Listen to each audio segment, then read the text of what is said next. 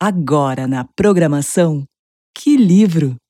Resumo de grandes obras da literatura, feito pelos alunos do IDP. Oi, oi, galera, tudo muito bom? Eu sou a Lana, estudante do primeiro semestre de jornalismo aqui no IDP, e tô aqui para fazer um resumo de Kindred da Otávia Butler para vocês. Esse livro é muito importante para mim, então eu espero que vocês se interessem bastante para lê-lo após esse resumo.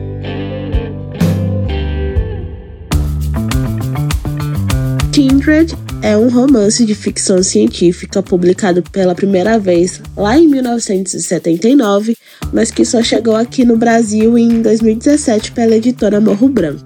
O livro ele gira em torno da vida de Dana, uma cidadã afro-americana que do nada começa a ser enviada do ano que ela vive para o período da escravidão norte-americana pré-guerra civil.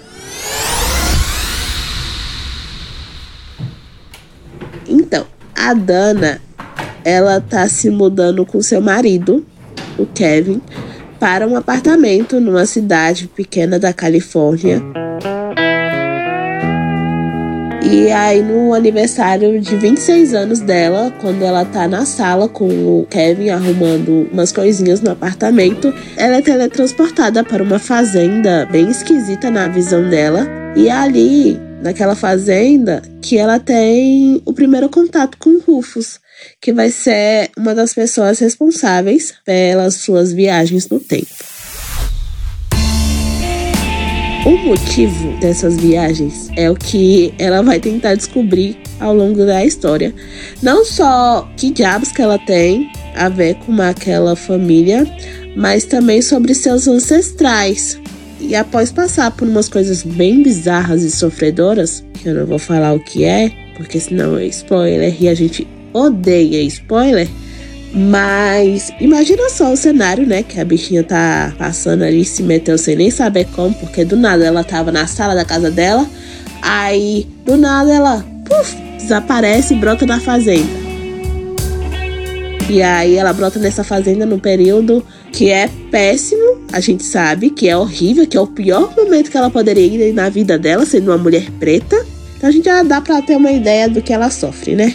Só que como nada é tão ruim que não possa piorar, quando ela volta pro presente, ela ainda tem que lidar com questões familiares, porque os tios dela não aprovam o casamento com Kevin, que é um homem branco. E aí é uma confusão que é por meio de baixo dos panos, né? Porque o Kevin não sabe que a família dela não aprova ele, porque ele não conhece os parentes dela porque eles moram longe.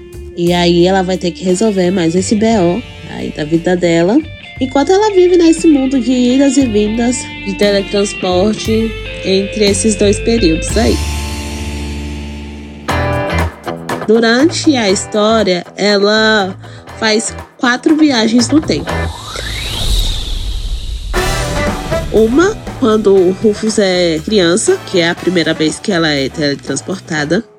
A segunda já é na fase final da adolescência do, do Rufus, ele já tá chegando na maioridade. E as duas últimas ele já tá adulto, formado, com barba, bigode, filho e etc. E em cada uma dessas viagens, ela tem uma experiência diferente, tanto com o Rufus quanto com os outros personagens que fazem parte da vida dela quando ela tá naquele período.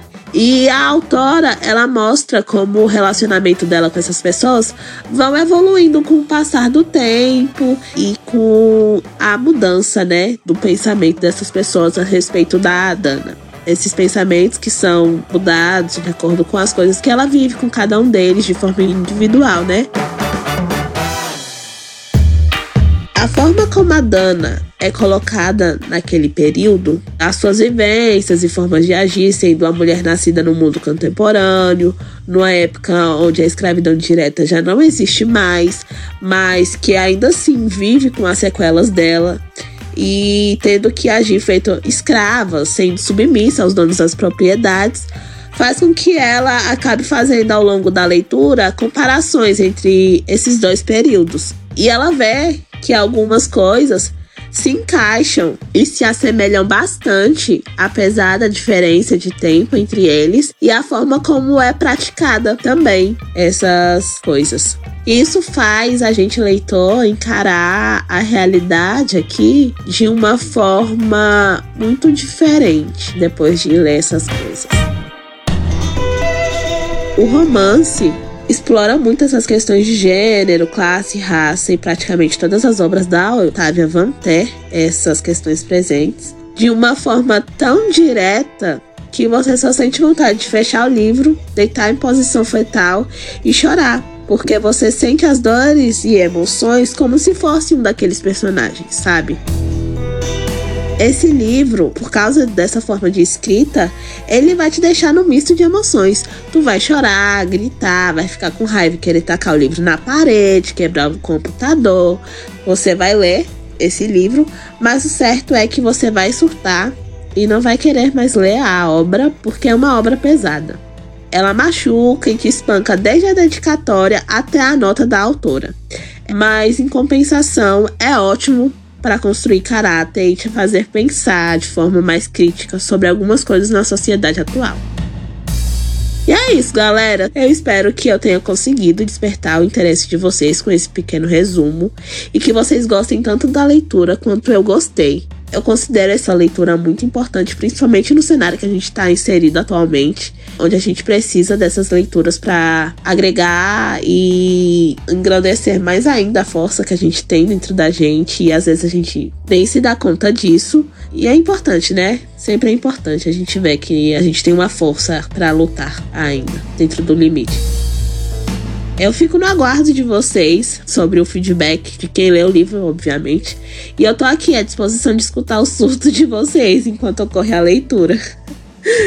muito obrigada por ter escutado esse podcast até aqui. Usem máscara, álcool em gel, se cuidem, cuidem dos céus e até a próxima, pessoal.